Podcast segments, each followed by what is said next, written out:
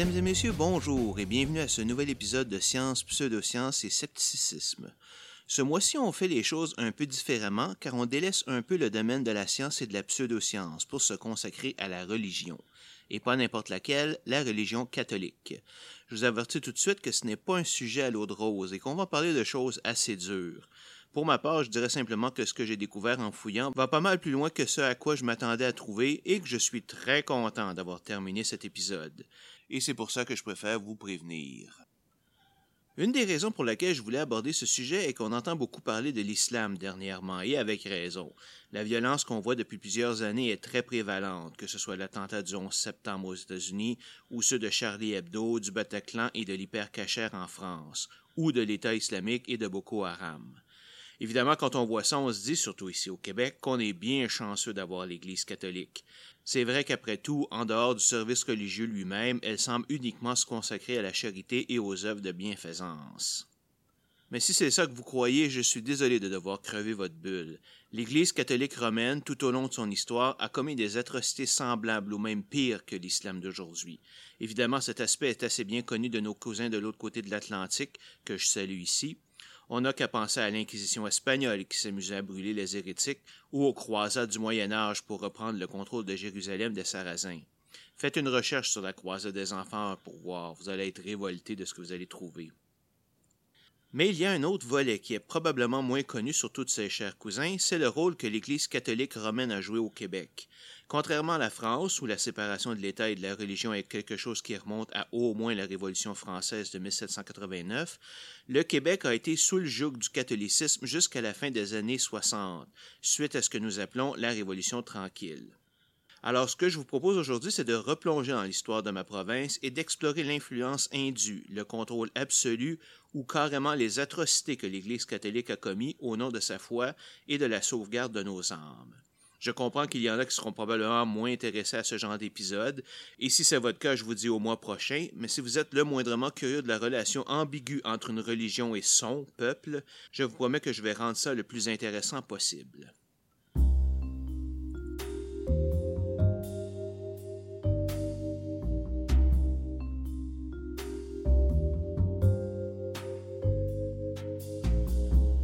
On ne peut séparer l'histoire du Québec de l'histoire de son Église, car l'évêché a tenu un rôle prépondérant à travers toutes les époques, et ce dès le début de la Nouvelle-France. Certains de ses membres ont fait partie de l'expédition de Jacques Cartier lors de sa découverte du Canada en 1534. Dès la fondation de Québec en 1608, de nombreuses communautés religieuses viennent s'y établir, dont les Récollets, les Jésuites, les Sulpiciens et les Ursulines. Elles ont participé activement à l'évangélisation des Amérindiens, entre 1642 et 1644, sept prêtres et un laïc ont été tués pour leur foi, enfin on imagine, et sont devenus les saints martyrs canadiens. Pendant le XVIIe et le XVIIIe siècle, l'Église continue de tenir un rôle prépondérant. On n'a qu'à penser au rôle de François de Montmorency-Laval, premier vicaire du Québec et fondateur du Séminaire de Québec, le premier institut d'éducation en Nouvelle-France, la ville de Laval et l'Université Laval, la première université francophone en Amérique du Nord, lui doivent d'ailleurs leur nom. On peut aussi penser à la congrégation de Notre-Dame de Montréal, fondée par Sainte Marguerite Bourgeois, qui a tellement participé au soutien et à l'éducation des femmes en Nouvelle-France, en particulier les fameuses filles du roi de la deuxième moitié du XVIIe siècle. Un autre personnage très important est le fameux curé Antoine Labelle, qui est un peu le père de la colonisation de la région des Laurentides.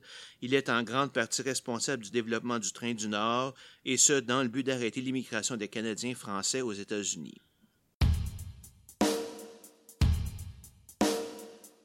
On peut également dire que l'Église est en grande partie responsable de la survie du fait français en Amérique du Nord.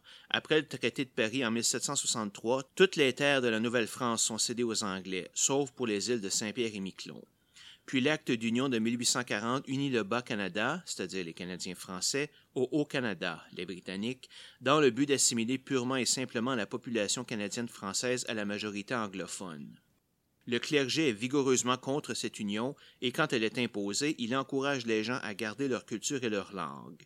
Bon, ce n'était pas purement désintéressé, il est sûr que si les Canadiens français s'assimilaient culturellement aux Britanniques, il y avait de bonnes chances qu'ils se convertissent aussi à la religion protestante. Mais on peut quand même leur pardonner cela.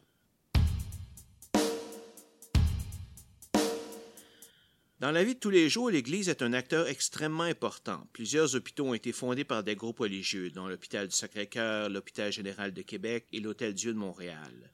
Jusque dans les années 60, et nous y reviendrons plus tard, elle est en charge de l'éducation des jeunes dans toutes les grandes villes. Même lors de la création des commissions scolaires dans les années 40, elle reste en contrôle total, car la grande majorité des commissions scolaires francophones sont catholiques.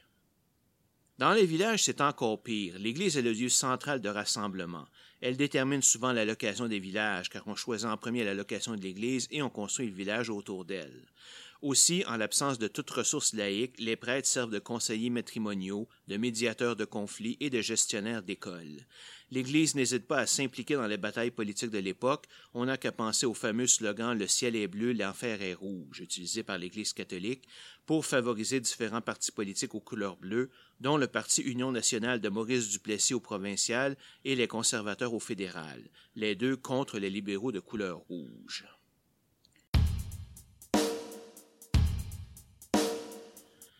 Cette idée d'une province entièrement catholique et gouvernée de plusieurs façons par l'Église est en partie le résultat de la Révolution française. En effet, suite à l'émancipation du peuple français, si on peut dire, quand on considère la grande terreur qui a suivi, l'Église a redoublé d'efforts pour que les simples Canadiens français, ce n'étaient pas encore des Québécois à cette époque-là, soient coupés de l'influence de la Révolution pour ainsi en faire un petit havre idyllique de religiosité avec une fibre morale de marbre et un asservissement total au clergé. Évidemment, religion ou pas, les scandales étaient présents, que ce soit inceste, meurtre, homosexualité, mais ils restaient tous cachés car il était avant tout important de garder les apparences. De plus, l'Église utilisait la Bible pour encourager les familles très nombreuses. Jusqu'à voilà moins d'un siècle, on voyait régulièrement des familles avec dix enfants et plus.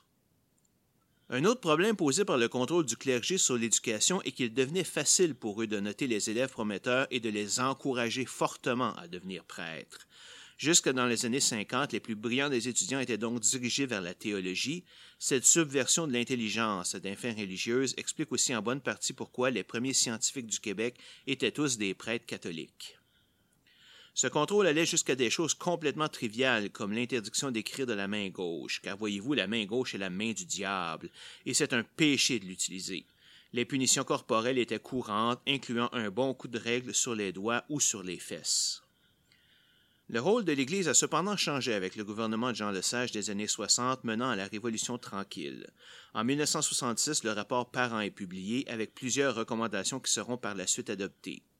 Création du ministère de l'Éducation du Québec qui est en charge des programmes d'enseignement, scolarisation obligatoire jusqu'à l'âge de 16 ans, avoir des commissions scolaires laïques, la création des cégeps, les collèges d'enseignement général et professionnel qui se situent entre le secondaire et l'université, la formation poussée des enseignants et l'accès universel à une université laïque.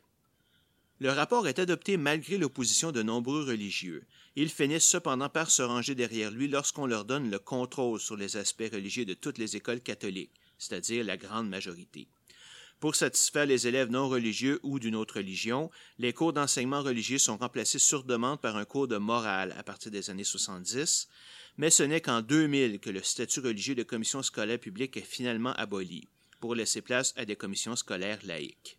Aujourd'hui, seules les écoles privées peuvent inclure des cours d'enseignement religieux. Dans les écoles publiques, les cours de religion ont été remplacés par des cours d'éthique et de culture religieuse, plus axés sur la théologie comparée que sur l'étude d'une religion en particulier. Bon, il y a eu pas mal de controverses lorsque ce cours a été introduit, et ça n'a pas tout à fait cessé encore, mais je préfère quand même ça à un cours d'enseignement religieux. Hein. Et si vous vous le demandez, oui, je suis né dans une famille catholique, comme 95% et plus de la population francophone dans ce temps. J'ai déjà été à l'église, bien que je n'ai jamais particulièrement aimé ça. J'ai fait les cours d'éducation religieuse au secondaire, qui correspondent aux années d'éducation 7 à 12, et ce n'est qu'au cégep, après mon premier contact avec la philosophie, que je suis instantanément devenu agnostique, et plus tard athéiste. Bon, euh, c'est assez pour l'histoire générale et pour la mienne en particulier. Passons donc maintenant au sujet qui nous intéresse.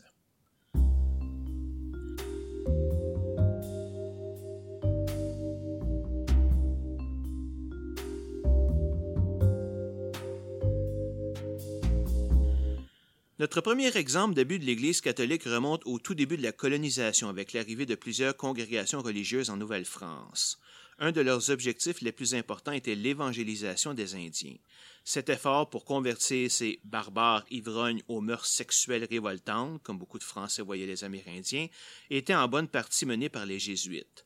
Pour ceux-ci, la conversion des Amérindiens ne consistait pas seulement à les baptiser, mais à transformer ce païen et son mode de vie barbare en une personne capable de montrer sa compréhension du catholicisme et son désir d'appliquer ses principes dans sa vie. Ils étaient convaincus que seule une transformation complète de la vie des Amérindiens pouvait leur offrir l'espoir de salut. La première méthode utilisée par les Jésuites a été l'établissement de séminaires pour éduquer les enfants amérindiens. Leur objectif était d'aliéner les enfants de leur famille et leur communauté en coupant tous les liens et de les transformer en bons chrétiens. Mais cette méthode ne se révéla pas très efficace car les enfants étaient peu nombreux à y participer et dès qu'ils retournaient dans leur communauté, ils s'empressaient de reprendre leurs coutumes.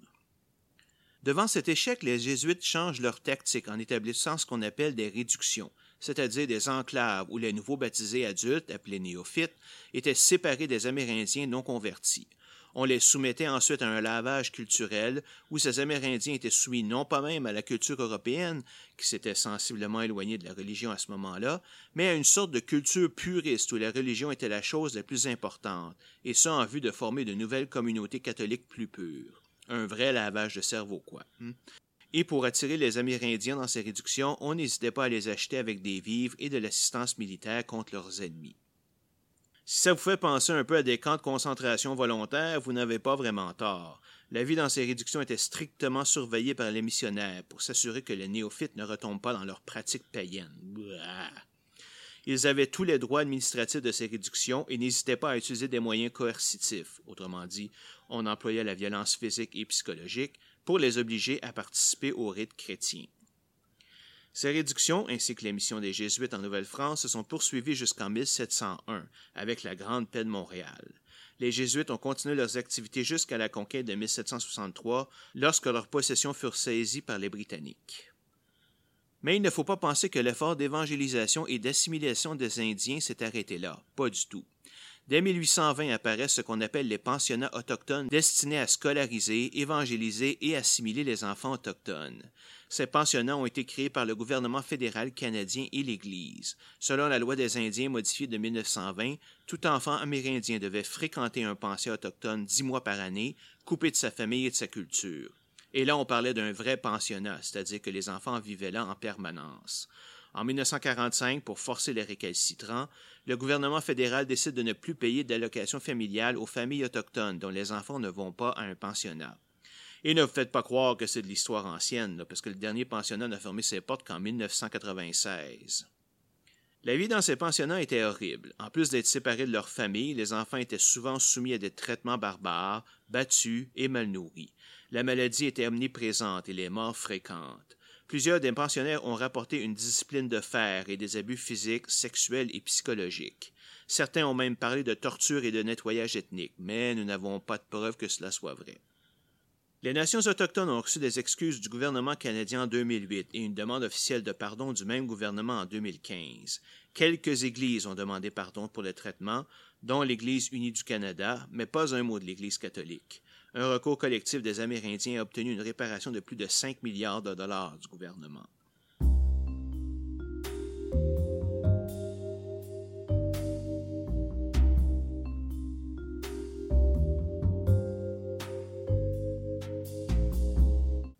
Comme nous l'avons dit auparavant, l'Église catholique a été pendant longtemps très impliquée dans la vie politique du Québec. Une des périodes les plus noires de cette intrusion s'est passée à l'époque du premier ministre Maurice Duplessis à la fin des années 40 et pendant toutes les années 50. Cette partie de notre histoire a même été nommée l'époque de la Grande Noirceur, en opposition avec le supposé siècle des Lumières, qui représentait le progrès social, culturel et scientifique. Bien que la société québécoise ne connaîtra sa vraie ouverture sur le monde qu'avec la Révolution tranquille de la fin des années 60, elle a été le résultat d'un long processus qui a commencé pendant les années 50 avec l'apparition d'un nouveau groupe d'intellectuels et d'artistes qui ont prôné la modernisation non seulement de l'État et des institutions, mais aussi de la culture québécoise elle-même. Elle s'est cependant butée à une Église toujours toute puissante au Québec, ainsi qu'au premier ministre Maurice Duplessis. Ces élites traditionnelles ont combattu les revendications des intellectuels par un renforcement du conservatisme. Le vent de renouveau venait principalement des grandes villes, qui devenaient de plus en plus peuplées, mais les régions étaient farouchement catholiques et conservatrices, et avec leur poids démesuré de l'époque, ont pu garder du Duplessis au pouvoir pendant plus de quinze ans, jusqu'à l'arrivée du gouvernement libéral de Jean Lesage en 1960. Pendant cette période, on a vu une collaboration constante entre le gouvernement et le clergé. Selon Duplessis, l'État ne devait pas s'impliquer dans les domaines sociaux et économiques. Son rôle était simplement de financer les bonnes œuvres religieuses et de créer des conditions favorables aux investissements étrangers. Pendant son règne, l'Église continuera à contrôler l'éducation, les hôpitaux, les orphelinats et les services aux personnes démunies. En retour de ce pouvoir, l'Église va fortement suggérer à ses constituants de voter Union nationale, le parti de Duplessis, avec le fameux slogan Le ciel est bleu, l'enfer est rouge. Un des grands scandales de l'époque de la Grande Noirceur fut sans conteste celui des enfants de Duplessis, une longue saga qui ne s'est terminée qu'au début des années 2000. Mettons-nous un peu dans le contexte. Avec le contrôle de l'Église sur la société québécoise et le conservatisme rampant du gouvernement Duplessis, les grossesses à l'extérieur du mariage étaient très mal vues, et souvent les jeunes femmes n'avaient d'autre choix que de donner leur enfant aux crèches des grandes villes, qui étaient contrôlées par l'Église et opérées par des religieux. Elles avaient ensuite deux ans pour venir chercher leur bébé, mais beaucoup d'entre elles ne pouvaient simplement pas le faire. Et comme les parents intéressés par l'adoption préféraient avoir des bébés naissants plutôt que des enfants de deux ans, souvent ceux-ci étaient ensuite transférés dans des orphelinats où ils passaient toute leur enfance. Orphelinats encore contrôlés par le clergé, bien sûr. Et pire encore, comme ces orphelinats étaient bondés, on envoyait les enfants ayant des troubles de comportement, souvent causés par leur enfance elle-même, dans des hôpitaux psychiatriques, bien qu'aucun traitement n'existe pour les aider. Ils étaient mis avec des jeunes ayant de vrais troubles graves et traités comme tels eux-mêmes, et ne recevaient aucune éducation digne de ce nom. En 1944, la commission d'enquête Garneau exige de sortir les enfants pouvant être éduqués de ces asiles. En 1950, une première école, Mont-Provence, à Rivière-des-Prairies, est fondée pour les recevoir. Bien que sous contrôle religieux, elle a pu être construite grâce à une subvention du gouvernement fédéral en santé qui a été détournée. Et c'est là que le bas blesse. En 1953, l'école demande un renouvellement de la subvention. Mais là, le gouvernement fédéral, voyant que l'argent destiné à la santé a été détourné en éducation, refuse. Et l'argent se fait rare. Alors, qu'est-ce qu'on fait dans ce temps-là? Et si votre solution est de convertir l'école en institution psychiatrique avec la bénédiction du gouvernement provincial et de transformer tous les enfants en patients en leur donnant des diagnostics de troubles psychiatriques graves et certainement pas tous mérités, vous êtes bon pour être membre de l'Église catholique au Québec. En faisant passer ses enfants pour des fous, avec tous les problèmes psychologiques que cela a pu leur apporter, l'Église a réussi non seulement à récupérer sa subvention, mais à garder les enfants plus longtemps. En tout, c'est plus de 70 millions de dollars que les communautés religieuses auraient pu récupérer grâce à cette infamie. Les conditions de vie dans ces hôpitaux psychiatriques étaient exécrables. Mauvais traitements, enfants battus et abusés sexuellement, manque de propreté des enfants à qui on n'avait jamais enseigné à être propres, camisole de force comme punition. Ils étaient littéralement traités comme des esclaves, faisant des travaux ménagers excessifs toute la journée sans aucune forme de rémunération. Cet enfer a finalement pris fin en 1962 avec le rapport de la commission Bédard qui recommande la désinstitutionnalisation des enfants et leur réintégration dans la société. Mais vous comprendrez que pour plusieurs d'entre eux, c'était quelque chose de très difficile, sinon impossible. En 1990, devenus adultes, plus de 3000 d'entre eux ont entrepris un recours collectif contre le gouvernement du Québec et l'Église catholique. En 1993, le ministre de la Justice du Québec, Gilles Rémillard, rejette leur demande et clôt le dossier. Mais quelques années plus tard, le protecteur du citoyen, Daniel Jacobi, exige des excuses publiques et un dédommagement des communautés religieuses et des médecins responsables des diagnostics de troubles psychiatriques. En 1999, le premier ministre du Québec, Lucien Bouchard, offre ses excuses publiques et une somme de 3 millions de dollars pour aider les 3000 victimes, un montant largement insuffisant. Il refuse cependant de tenir une enquête publique. En 2001, le premier ministre Bernard Landry propose de verser 25 000 dollars à chaque orphelin, à la condition que ceux-ci abandonnent leur poursuite contre les communautés religieuses. Cette entente est acceptée. Finalement, une autre somme de 15 000 dollars est remise à 1700 autres orphelins qui, pour une raison ou une autre, n'ont pu faire partie du recours collectif initial. Et pendant tout ce temps, l'Église refuse de présenter ses excuses, prétextant que le travail effectué à cette époque était très difficile. Maudite bande d'hypocrites.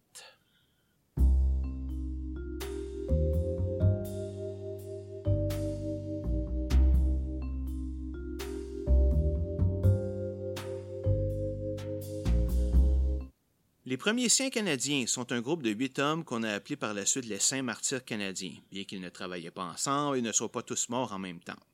Ce groupe de sept jésuites et un laïc, dont la mission était d'évangéliser les Indiens barbares et les convertir à la religion catholique, ont tous été tués par différents groupes d'Amérindiens pendant le 17e siècle. Le plus connu d'entre eux est le père Jean de Brébeuf, qui est mort sous la torture en 1649. Évidemment, les Jésuites ont considéré la martyrisation de ces prêtres comme une preuve que leur mission d'évangélisation des sauvages était bénie de Dieu. Non, je comprends pas ce raisonnement-là plus que vous autres, alors posez-moi pas la question. Je ne sais pas si vous savez, mais le processus de béatification d'une personne demande l'exécution d'un miracle, et un deuxième est nécessaire pour la canonisation. Quels sont les miracles attribués au Père Brébeuf? Eh bien, il paraît qu'il est apparu à une certaine Catherine de Sainte-Augustine et lui a servi de conseiller spirituel. Elle aurait haché un morceau d'os du cadavre et l'aurait fait boire à un hérétique ayant subi une blessure mortelle, ce qui l'aurait guéri. Puis en 1660, une femme possédée du démon aurait été exorcisée à l'aide d'une de ses côtes. Puis d'autres parties de son corps auraient été utilisées par des sœurs traitant des soldats protestants pour les sauver non pas de leur maladie, mais de leur hérésie. Impressionnant, non? Hein?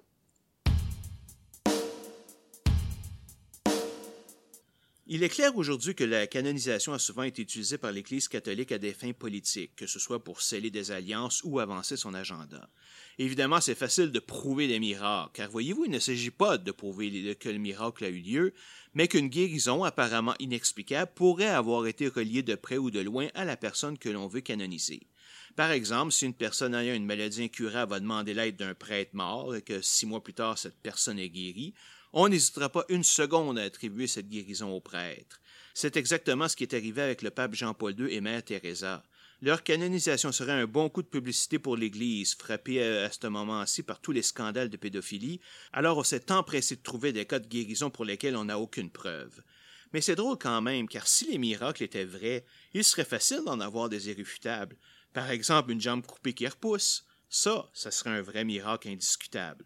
On sait très bien en médecine que les cas de guérison pratiquement spontanés existent, et ce peu importe que la personne soit catholique, d'une autre religion ou complètement non religieuse. Les utiliser comme preuve de guérison parce que le malade a une photo de Jean-Paul II dans son salon, c'est ridicule. Attardons-nous maintenant un peu sur les miracles eux-mêmes. Par définition, un miracle désigne un fait extraordinaire, dépourvu d'explication scientifique, qui est alors vu comme surnaturel et attribué à une puissance divine. Il est accompli soit directement, soit par l'intermédiaire d'un serviteur de cette divinité, le saint pour la religion catholique.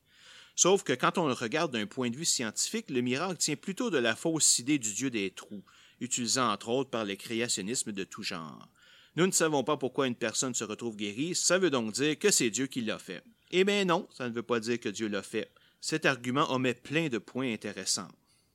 Premièrement, on oublie toujours l'extrême majorité des cas où il n'y a pas eu de miracle. Il y a plein de croyants dans le monde qui ont le cancer et qui prient à chaque jour pour une guérison. Mais elle n'arrivera jamais. Qu'est-ce qui détermine si ça va fonctionner ou non? Est-ce que les miraculés sont plus pieux que les autres? Évidemment non. Même le frère André est réputé avoir guéri certains hérétiques. Qu'est-ce qu'il faut passer par un saint? Sauf que les saints n'existent que dans la religion catholique, et il y a plein d'autres groupes religieux qui disent faire des miracles. Deuxièmement, figurez-vous qu'on a fait des études pour déterminer si la prière a un effet bénéfique ou non sur la guérison des malades.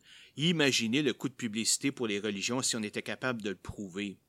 Mais comme vous n'en avez probablement jamais entendu parler, vous n'aurez pas de misère à réaliser que c'est parce qu'elle montre que la prière ne fait strictement aucune différence. Troisièmement, la fausse idée du Dieu des trous a comme conséquence de bloquer toute recherche scientifique. C'est en étudiant les cas de personnes qui ont guéri par elles-mêmes que la médecine a réussi à comprendre pourquoi elles avaient guéri, l'effet de la maladie sur le corps, et finalement comment mettre au point un remède fiable. Imaginez si on s'était dit que toute guérison n'était due qu'à Dieu. On mourrait encore de la rougeole et de la petite vérole aujourd'hui. Quoique ce n'est peut-être plus une très bonne comparaison parce qu'avec le mouvement anti-vaccination, ça a permis à ces maladies de revenir en force. Bon, mais bon, qu'est-ce qu'on y veut? À cause de la nature probabilistique de notre univers et du grand nombre d'êtres humains, il y a toujours des rémissions miraculeuses, et ce dans toutes les cultures et à toutes les époques. Y voir l'intervention d'une divinité spécifique n'est que de l'aveuglement volontaire, car comment expliquer qu'un Dieu guérisse les fidèles d'une autre religion? Non, celle-là, ce n'était probablement pas de vrais miracles, seuls les miens sont réels. Ou peut-être mon Dieu a-t-il décidé, dans sa bonne largesse qui lui a fait détruire l'humanité à quelques reprises, soit dit en passant, d'intervenir pour sauver une personne qui ne croit pas en lui. Pourquoi? Que sais-je, les voies du Seigneur sont impénétrables. C'est un mystère. Bien que Marguerite Youville ait été la première sainte québécoise née au Québec, la canonisation dont on a le plus entendu parler est celle du frère André. Le frère André, de son vrai nom Alfred Bessette, est né en 1845 et est mort en 1937. Pendant plus de 40 ans, il a été portier du Collège Notre-Dame, pendant lesquels il a reçu une réputation de guérisseur grâce à des frictions qu'il donnait à ses patients. Il a été le fondateur de l'Oratoire Saint-Joseph, et si vous allez le visiter, vous allez voir des centaines de béquilles et de cannes de personnes qu'il a supposément guéries. Évidemment, il est impossible d'enquêter pour voir si ces fameux miracles sont valides ou non. Par contre, quand j'ai lu sur le deuxième miracle qu'il aurait accompli et qui aurait mené à sa canonisation, j'ai trouvé quand même quelque chose d'intéressant qui montre à quel point ces récits sont souvent exagérés. Et le texte vient directement du diocèse de Montréal. Hein. Donc, un enfant dont le nom est resté inconnu a subi un traumatisme crânien après avoir été heurté par une automobile. Après quelques jours dans le coma, la situation devient critique et le décès de l'enfant est imminent. Les médecins décident donc de le débrancher. Pendant ce temps, les amis de la famille vont prier à l'oratoire et demandent au frère André de guérir le garçon. Ils rapportent à la famille de l'huile de Saint-Joseph, une médaille ainsi qu'une image de prière au frère André. Ils ont acheté évidemment. Pourquoi est-ce qu'ils auraient eu ça gratis? Hein? Inspirés par cette démarche de foi, les parents prient à leur tour le bienheureux de guérir leur enfant.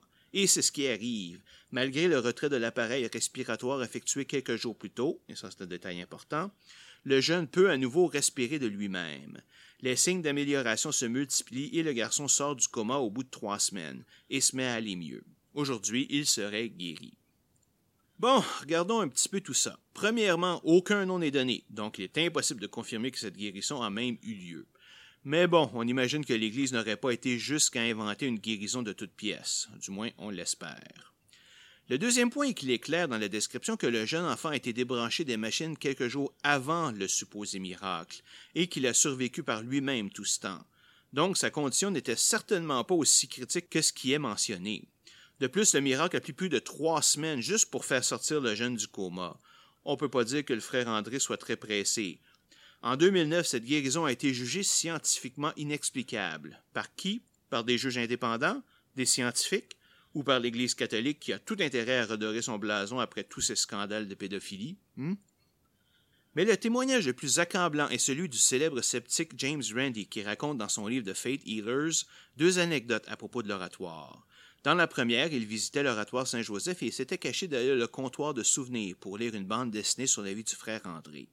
Puis un jeune homme s'est avancé et, sans le voir, a versé la moitié de la boîte de crucifix qu'il transportait dans un tiroir marqué Béni à l'oratoire et l'autre moitié dans un deuxième tiroir marqué Béni à Rome.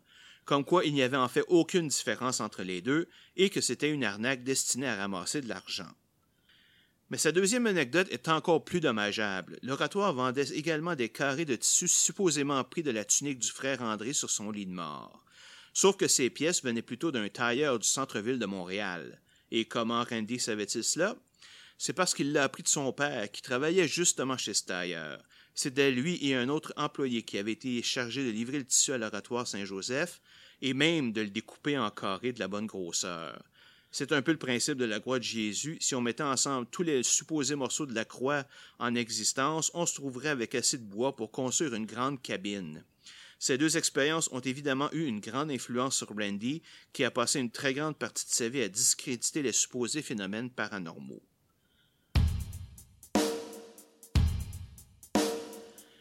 Mais si vous vous imaginez que tout ça s'est passé il bien longtemps, laissez-moi vous parler du prêtre André Sanson.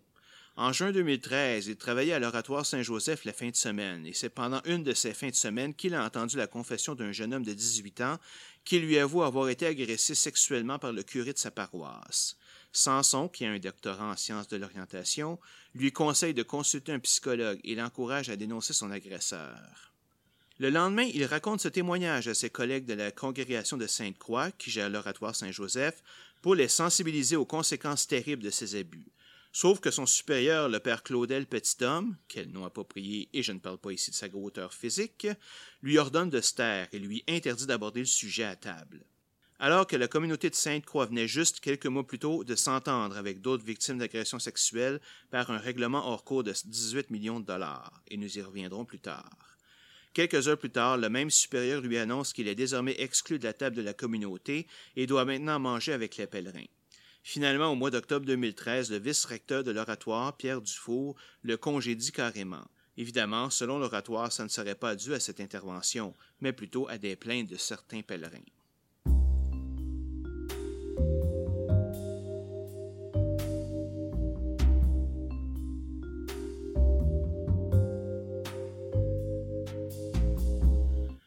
Ce qui nous permet de migrer vers notre prochain sujet, celui que tout le monde attend probablement, les prêtres pédophiles. Je n'ai pas grand-chose à dire sur les actes eux-mêmes. Ce sont des actes horribles posés par des hommes qui ont des problèmes mentaux graves. Il y a quand même certaines informations intéressantes à partager. Selon un article de l'actualité de juin 2016, il y aurait eu au moins 600 victimes d'abus au Québec depuis les années 40. Et ça, ce sont uniquement les cas qu'on connaît. Un des problèmes majeurs que la victime avait est que le temps de prescription, c'est-à-dire le temps maximal entre la date de l'infraction et la date d'accusation, ne pouvait être de plus de trois ans. Évidemment, les victimes, intimidées et rongées par la honte, n'osaient pas dénoncer leurs agresseurs sur le coup, et quand ils étaient prêts à le faire une fois à l'adulte, il était trop tard.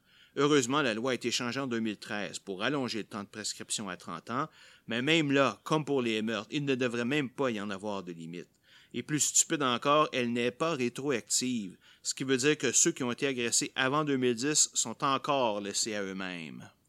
L'Association des victimes de prêtres, qui aide les personnes dans cette situation, indique qu'entre 1000 et 2000 personnes ont contacté l'organisme depuis sa création en 2008. Mais selon son directeur, Carlo Tarini, la très grande majorité ne sont pas allés de l'avant avec une poursuite au civil à cause du délai de prescription.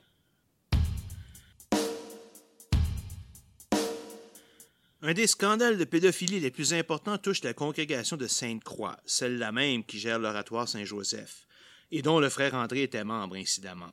Notez que ce n'est pas très étonnant, car même dans le temps, le frère André était assez controversé à cause de ses fameux frottements intenses. Mais ça, évidemment, ça a été complètement oublié par l'histoire. Hein?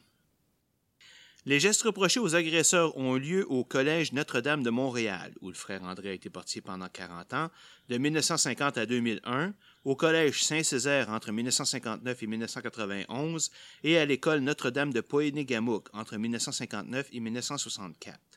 Elles ont été perpétrées par une dizaine de prêtres sur plus de 215 enfants.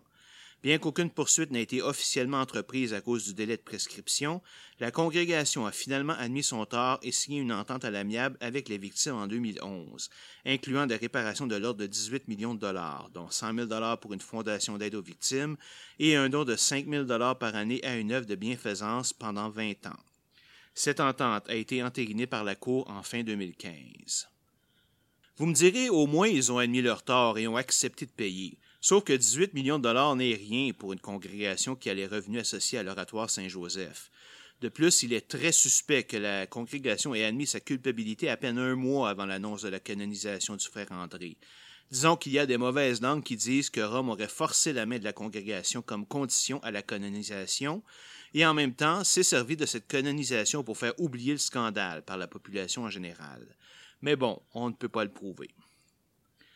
J'ai trouvé un des gestes les plus dégoûtants de cette saga dans le Devoir du 3 novembre 2011. Dans cette édition, Raymond Gravel, prêtre pour le diocèse de Joliette et conseiller spirituel des pompiers et policiers, a écrit une lettre pour dénoncer l'entente signée. Son point est qu'il est injuste qu'on fasse payer à une communauté religieuse au complet le fait que dix de ses prêtres aient agressé sexuellement des enfants. Voici ce qu'il dit. Comment peut-il aujourd'hui tenir responsable tous ces religieux qui ont travaillé généreusement, sans salaire, et qui ont permis à bon nombre d'adultes d'aujourd'hui d'obtenir des postes clés dans la société québécoise? Pourquoi ces religieux doivent-ils payer pour les autres? À cause du silence des autorités religieuses? Ce silence ne le trouve-t-on pas aussi partout dans la société de l'époque? Combien de pères de famille, de grands-pères, d'oncles, de cousins, d'entraîneurs sportifs, d'amis proches qui ont aussi agressé de jeunes victimes? Ces autres victimes sont-elles indemnisées? Il admet donc que la congrégation ait gardé le silence toutes ces années, mais que pour une raison qui n'est pas claire, elle ne devrait pas en être tenue responsable. Incroyable, hein? Comme si garder le silence était acceptable, d'autant plus que la société paie déjà pour toutes les autres victimes, malgré ce que lui peut dire. Mais le pire est à venir. Il continue. Comme bon nombre de Québécois, j'ai fréquenté moi aussi des collèges dirigés par des religieux. À l'âge de douze ans, je me souviens d'un frère qui tripotait les enfants. Personne ne l'aimait, ce frère-là, et je me rappelle le jour où il a mis sa main dans ma chemise pour descendre dans mon pantalon, je lui ai retiré la main et avec le cordon qu'il portait à la taille par-dessus sa soutane, il a faim de m'étouffer. Je n'ai pas été traumatisé pour autant. Combien de jeunes ont vécu la même expérience que moi et qui aujourd'hui pourraient s'inscrire afin de recevoir une compensation monétaire pour de tels sévices? C'est dans ce sens que j'ai écrit que le pouvoir de l'argent est pernicieux parce qu'il crée des victimes qui ne le sont pas réellement. Ah ben, Chris, c'est bonne celle-là. Pour lui, se faire tripoter par un frère quand on a 12 ans, c'est pas un motif suffisant pour se sentir agressé, que ça ne mérite pas compensation, que c'est quoi un comportement normal. J'aurais vraiment tout lu. Il continue ensuite avec cette belle phrase. Par ailleurs, qu'on juge le passé avec le regard que l'on porte aujourd'hui, c'est abusif et inacceptable. Ah bon? Je sais bien que les morts sont changés avec le temps, mais j'ai toujours pensé que les agressions sexuelles sur les enfants étaient des actes criminels depuis longtemps. Il semble oublier que ces actes ont eu lieu entre 1950 et 2000, pas au 15e siècle. La pédophilie était aussi illégale dans ce temps-là qu'aujourd'hui. Il termine finalement par ceci. En terminant, j'aimerais poser à Robert Cornelier, celui qui a créé le Rego collectif, deux questions. Que faire avec la majorité des religieux de Sainte-Croix qui ne sont pas concernés par la pédophilie, qui n'ont jamais été en autorité et qui se voient obligés de payer pour l'écart de conduite de certains des leurs? Dans cette entente de 18 millions, combien touchent les avocats qui représentent le comité des victimes des religieux de Sainte-Croix? OK. Pour la première question, ces prêtres se sont rendus complices par leur silence, alors ils ne méritent aucune considération particulière. Et ne venez pas me dire qu'ils n'étaient pas au courant, ça c'est toujours ces choses-là. Et en ce qui concerne les frais d'avocat, ou quel argument, quoi, on ne devrait plus poursuivre les crapules car ça risque de coûter trop cher en avocat, tu parles d'un argument ridicule. Et comme je le disais précédemment, 18 millions n'est pas si important que ça pour une congrégation comme la Sainte-Croix. La preuve, c'est qu'elle est toujours active et ne semble pas s'en porter plus mal. Le pire est que Raymond Gravel est un des prêtres les plus progressistes de l'Église. Il a été drogué et prostitué masculin dans sa jeunesse avant de découvrir la prêtrise à 33 ans. Il a avoué son homosexualité en 1986 et a été député fédéral pour le Bloc québécois en 2006, une position qu'il devra quitter en 2008 à cause de sa défense d'Henri Morgan Thaler, un médecin qui a forcé le Canada à décriminaliser l'avortement, lorsque celui-ci a reçu l'ordre du Canada cette même année. Alors j'ai vraiment de la misère à comprendre son point de vue mais on ne peut pas aller le lui demander car il est mort en 2014 d'un cancer du poumon qui s'est transféré aux os. Si Raymond Gravel est un des prêtres les plus libéraux, qu'en est-il des plus conservateurs? Le pire d'entre eux est aussi, malheureusement, l'homme d'Église le plus puissant du Canada, c'est-à-dire le cardinal Marc Ouellette, qui a été un des candidats les plus sérieux à la position de pape lorsque Benoît XVI s'est retiré. Monseigneur Ouellet a été nommé cardinal en 2013 et a tenu une place très importante au Vatican depuis ce temps. En 2005, il a participé au conclave qui a nommé Benoît XVI. En 2008, le pape le nomme rapporteur général de la 12e Assemblée générale ordinaire du Synode des évêques. En février 2008, il est nommé membre du Conseil pontifical pour la culture. En 2010, le pape le nomme à la tête de la Congrégation pour les évêques et de la Commission pontificale pour l'Amérique latine et il part s'établir à Rome. Le 16 octobre de la même année, il est nommé au sein de la Congrégation pour la doctrine de la foi, et ainsi de suite, année après année, jusqu'à ce qu'il soit sérieusement considéré comme pape en 2013. Quel homme merveilleux! Oui, bon, on repassera, hein? Car voyez-vous, Monseigneur Ouellet est un conservateur rétrograde de la pire espèce, et je vais vous en donner quelques exemples. C'est un homme qui voudrait que l'Église revienne à sa mission d'évangélisation d'avant Vatican II. Il a d'ailleurs déclaré à ce sujet que les enseignements pris de Vatican II étaient beaucoup trop libéraux, ce qui a poussé les prêtres à se déconnecter de leur foi. Son relativisme a amené à l'abandon du célibat chez certains prêtres et à une baisse de l'enseignement religieux. En particulier, après le Conseil, le sens de la mission a été remplacé par l'idée du dialogue nous nous sommes mis à converser avec les autres croyances au lieu de les convertir à la nôtre. Charmant bonhomme. Mais ça ne fait que commencer. En 2008, il affirme que l'enseignement de la doctrine catholique au Québec doit rester au centre des programmes scolaires parce que le catholicisme est la religion de la majorité, estimant que la société québécoise est désorientée sur le plan spirituel. Désolé, non. La population du Québec est de plus en plus ethnique et nous n'avons certainement pas le droit d'imposer notre religion aux immigrants tout comme ils n'ont pas le droit de nous imposer la leur. Il s'agit d'un choix personnel qui n'a pas sa place dans les écoles publiques ou dans le gouvernement. Et on vient de parler en long et en large de pédophilie chez les prêtres, alors nous n'avons absolument pas de leçons à recevoir de l'Église. En avril 2009, il dénonce l'ignorance et le manque d'informations sur la religion et les traditions. Braille contre le nouveau cours d'éthique et culture religieuse qui remplace la catéchèse et a le culot de dire que l'Église catholique est persécutée au Québec parce qu'elle dit la vérité. Vraiment?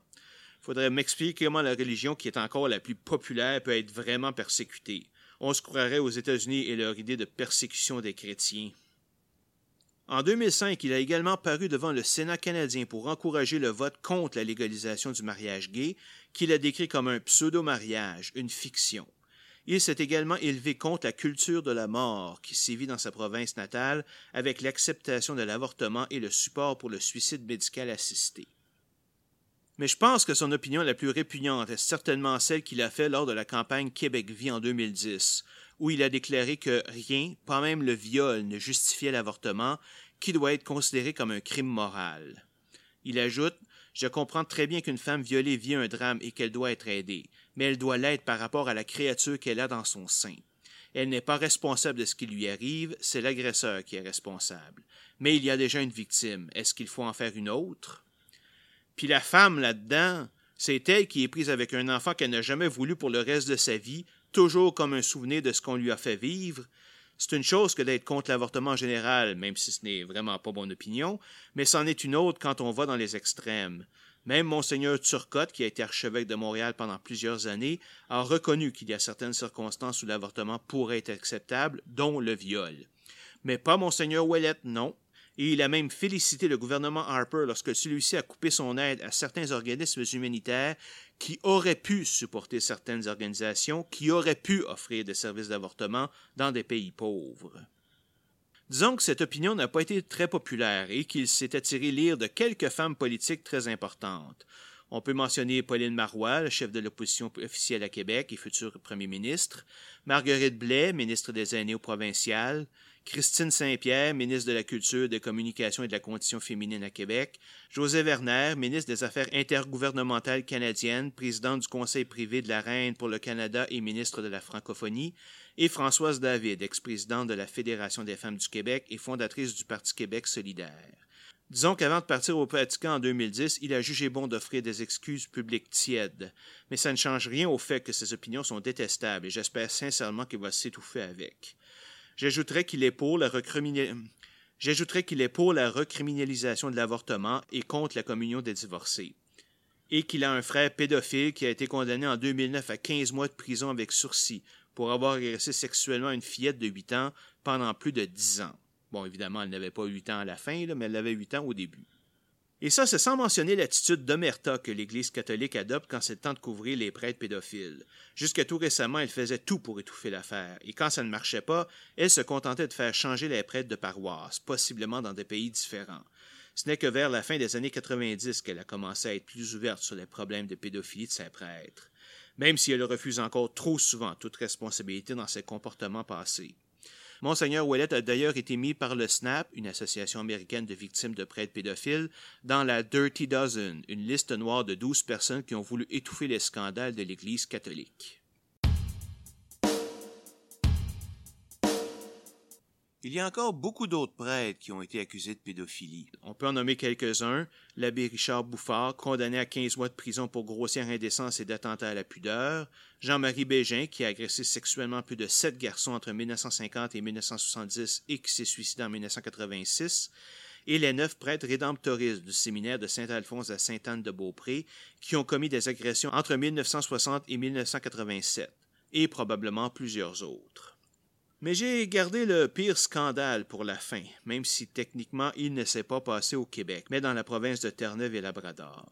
Il s'agit du plus grand scandale de pédophilie au Canada avec plus de 300 victimes, et le pire, c'est que la situation a été révélée dès 1974, mais l'obstruction systématique des autorités civiles et l'inertie des autorités religieuses a fait en sorte que le scandale ne sortira en public qu'en 1989.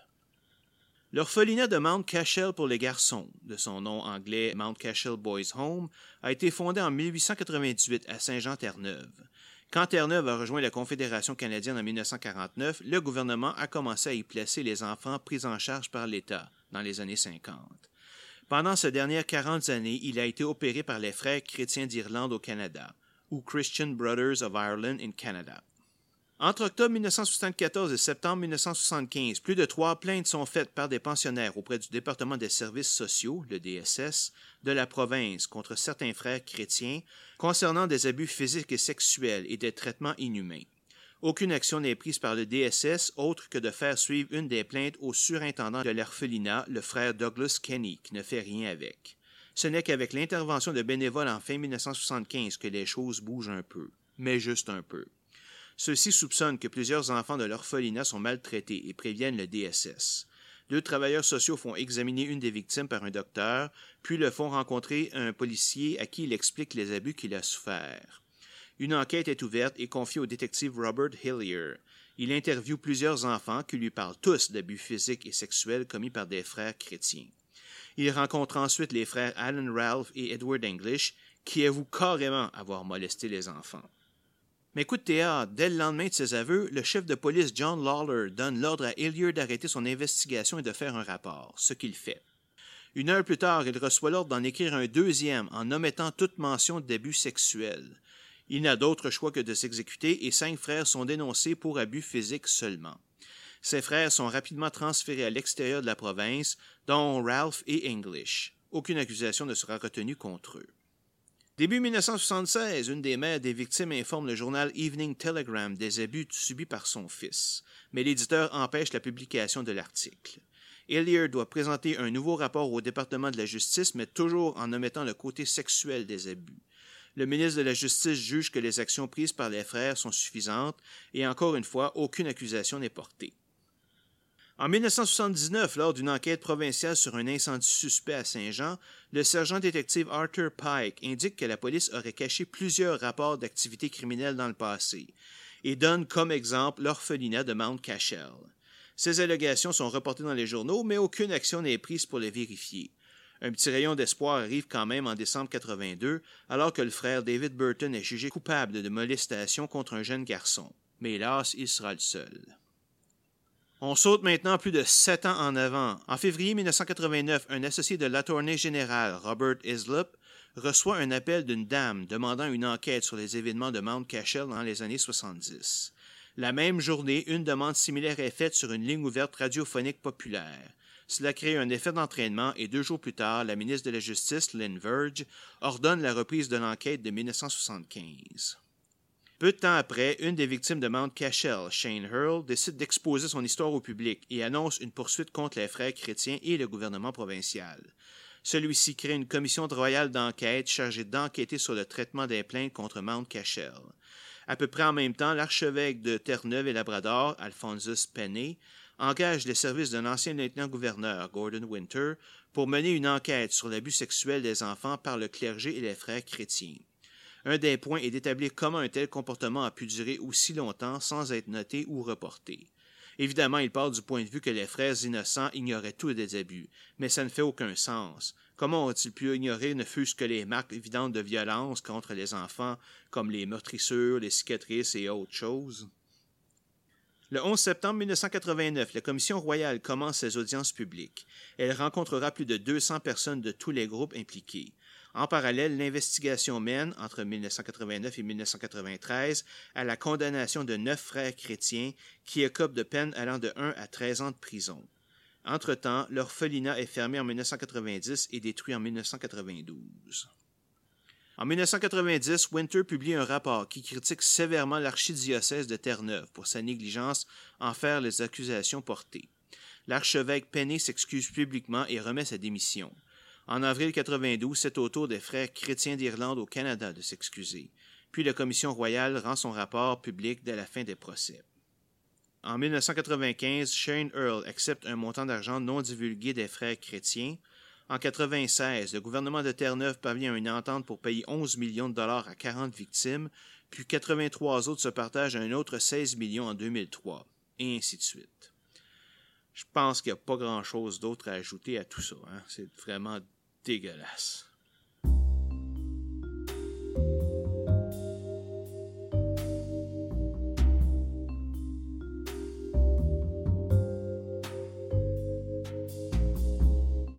Bon, je sais pas pour vous, mais je pense que c'était assez pour cet épisode. Je ne sais pas pourquoi, mais je me sens un peu euh, sale après tout ça. Je savais quand j'ai commencé cet épisode qu'il serait question de pédophilie, évidemment, mais je ne savais pas que ça irait aussi loin. Pour le prochain épisode, on revient à quelque chose de plus joyeux, la pseudoscience. Nous allons plonger dans le monde de l'acupuncture et de la médecine chinoise traditionnelle, et si on a assez de temps, le Reiki.